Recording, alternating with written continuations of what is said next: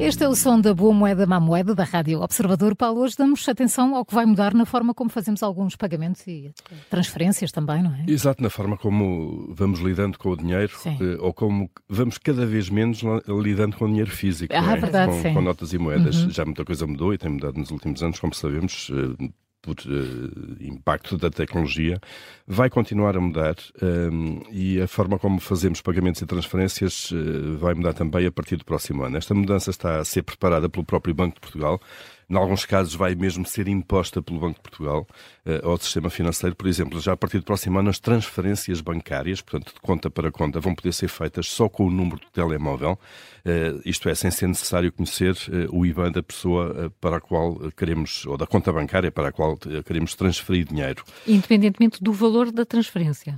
para já não está definido nenhum certo. valor e, portanto, não haverá limite de alguma maneira, uhum. ou então são os limites impostos muitas vezes pelas próprias aplicações uh, e, e, sites dos, dos, próprios bancos, que por vezes têm, têm limites por questões de segurança. Uh, atenção, estamos a falar de transferências bancárias, de conta para conta, não transferência pessoa a pessoa através de cartão, que é aquilo que acontece, por exemplo, no MBWay.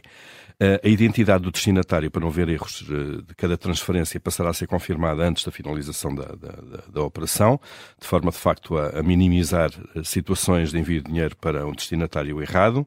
Uh, já acontece hoje de alguma maneira. Eu, sempre que faço uma transferência de MBWay, olho sempre duas vezes para o número de telefone e o nome que lá está.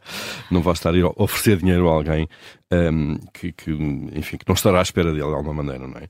E o Banco de Portugal explica que, que isto vai ser permitido, a realização destas transferências, transferências a crédito, que são imediatas, uh, uh, isto vai ser uh, permitido e vai ser feito a partir dos vários canais dos próprios bancos, portanto, das aplicações móveis e outros serviços home banking, sites, se quisermos, e balcões de cada banco, introduzindo então apenas, mesmo, apenas o número de telemóvel do, do destinatário. E todos os bancos a operar em Portugal terão de passar a disponibilizar esta ferramenta nos, nos seus vários canais, eh, isto é, nos, nas apps e nos sites, uma vez que esta funcionalidade passará a estar incluída naquilo que é o pacote de serviços do sistema de pagamentos que é gerido pelo Banco de Portugal eh, e que é utilizado pela banca. Portanto, no fundo, é todos aqueles bastidores, cada vez que nós carregamos numa, num, no, no ok de uma operação, tudo aquilo que se passa no sistema até o dinheiro sair de uma conta e ir parar a outra, basicamente.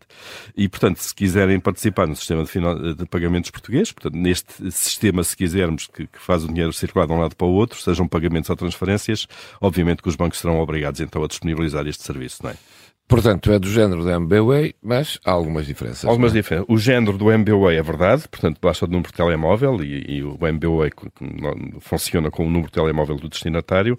Quais são as diferenças? O MBWay é, é preciso, implica que ambos, ambos os intervenientes numa operação, isto é, quem faz o envio e quem recebe o envio do dinheiro, tenham de instalar uh, esta aplicação, portanto têm que estar, uh, ter a aplicação MBWay, têm que associar, obviamente, cartões bancários ou um cartão bancário à aplicação um, e as, as, transferências podem ser feitas uh, só entre os utilizadores desta aplicação.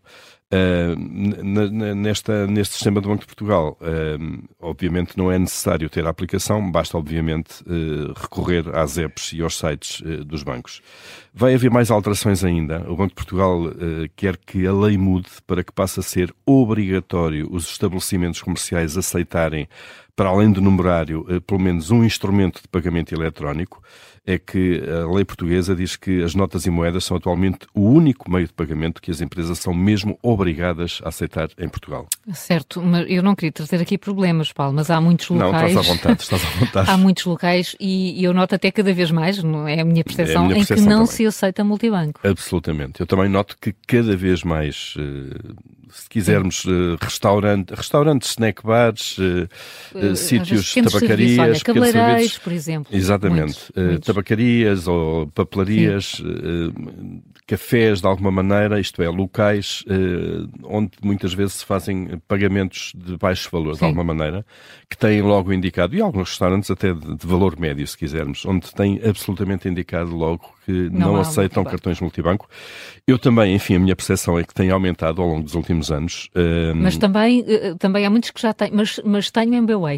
Também já tem muitas alternativas do MBWay. Exatamente. Uh, o que nos leva a pensar os motivos, uh, de facto, uh, que estão por trás disso, e, uhum. e, são dois, basicamente, não é? Um são as comissões que as instituições financeiras cobram para terem, eh, para instalarem as máquinas de pagamento, os POS, eh, eh, e, e pelo serviço, e às vezes são comissões que andam ali entre 1 e 2% da, da operação, o que é dinheiro, obviamente, quando se claro. trabalha com margens curtas. Portanto, uma é uma questão financeira, a, a outra suspeita eterna é de que, desta forma, pode haver ali uma subfaturação por motivos fiscais, isto é, aquela entidade pode não declarar tudo ao fisco, sem sem correr o risco de eventualmente da administração tributária depois, através da, da, do registro das operações, vir a provar que a faturação foi ali maior.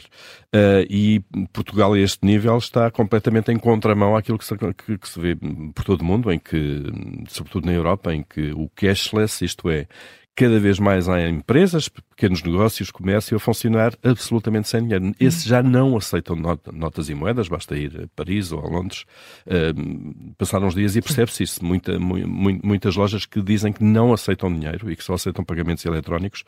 Lidar com dinheiro físico tem custos, como é evidente, além de constituir um risco, risco de roubo, por exemplo, ou de perda. Uh, e, e, e, no, e, no, fundo também o, o custo da, da, manipulação do dinheiro, é preciso juntar as notas, as moedas, é preciso ir ao banco fazer o depósito muitas vezes, uhum. enfim, há ali um, um custo. Um, e nós aí estamos contramão, portanto, eh, se o Banco de Portugal pedir alteração da lei uh, e se ela, for, se ela for feita, o Banco de Portugal não tem poder legislativo, terá, terá que ser o Governo ao Parlamento, será bem-vindo, obviamente, há aqui muitas pequenas empresas que vão ter que se adaptar.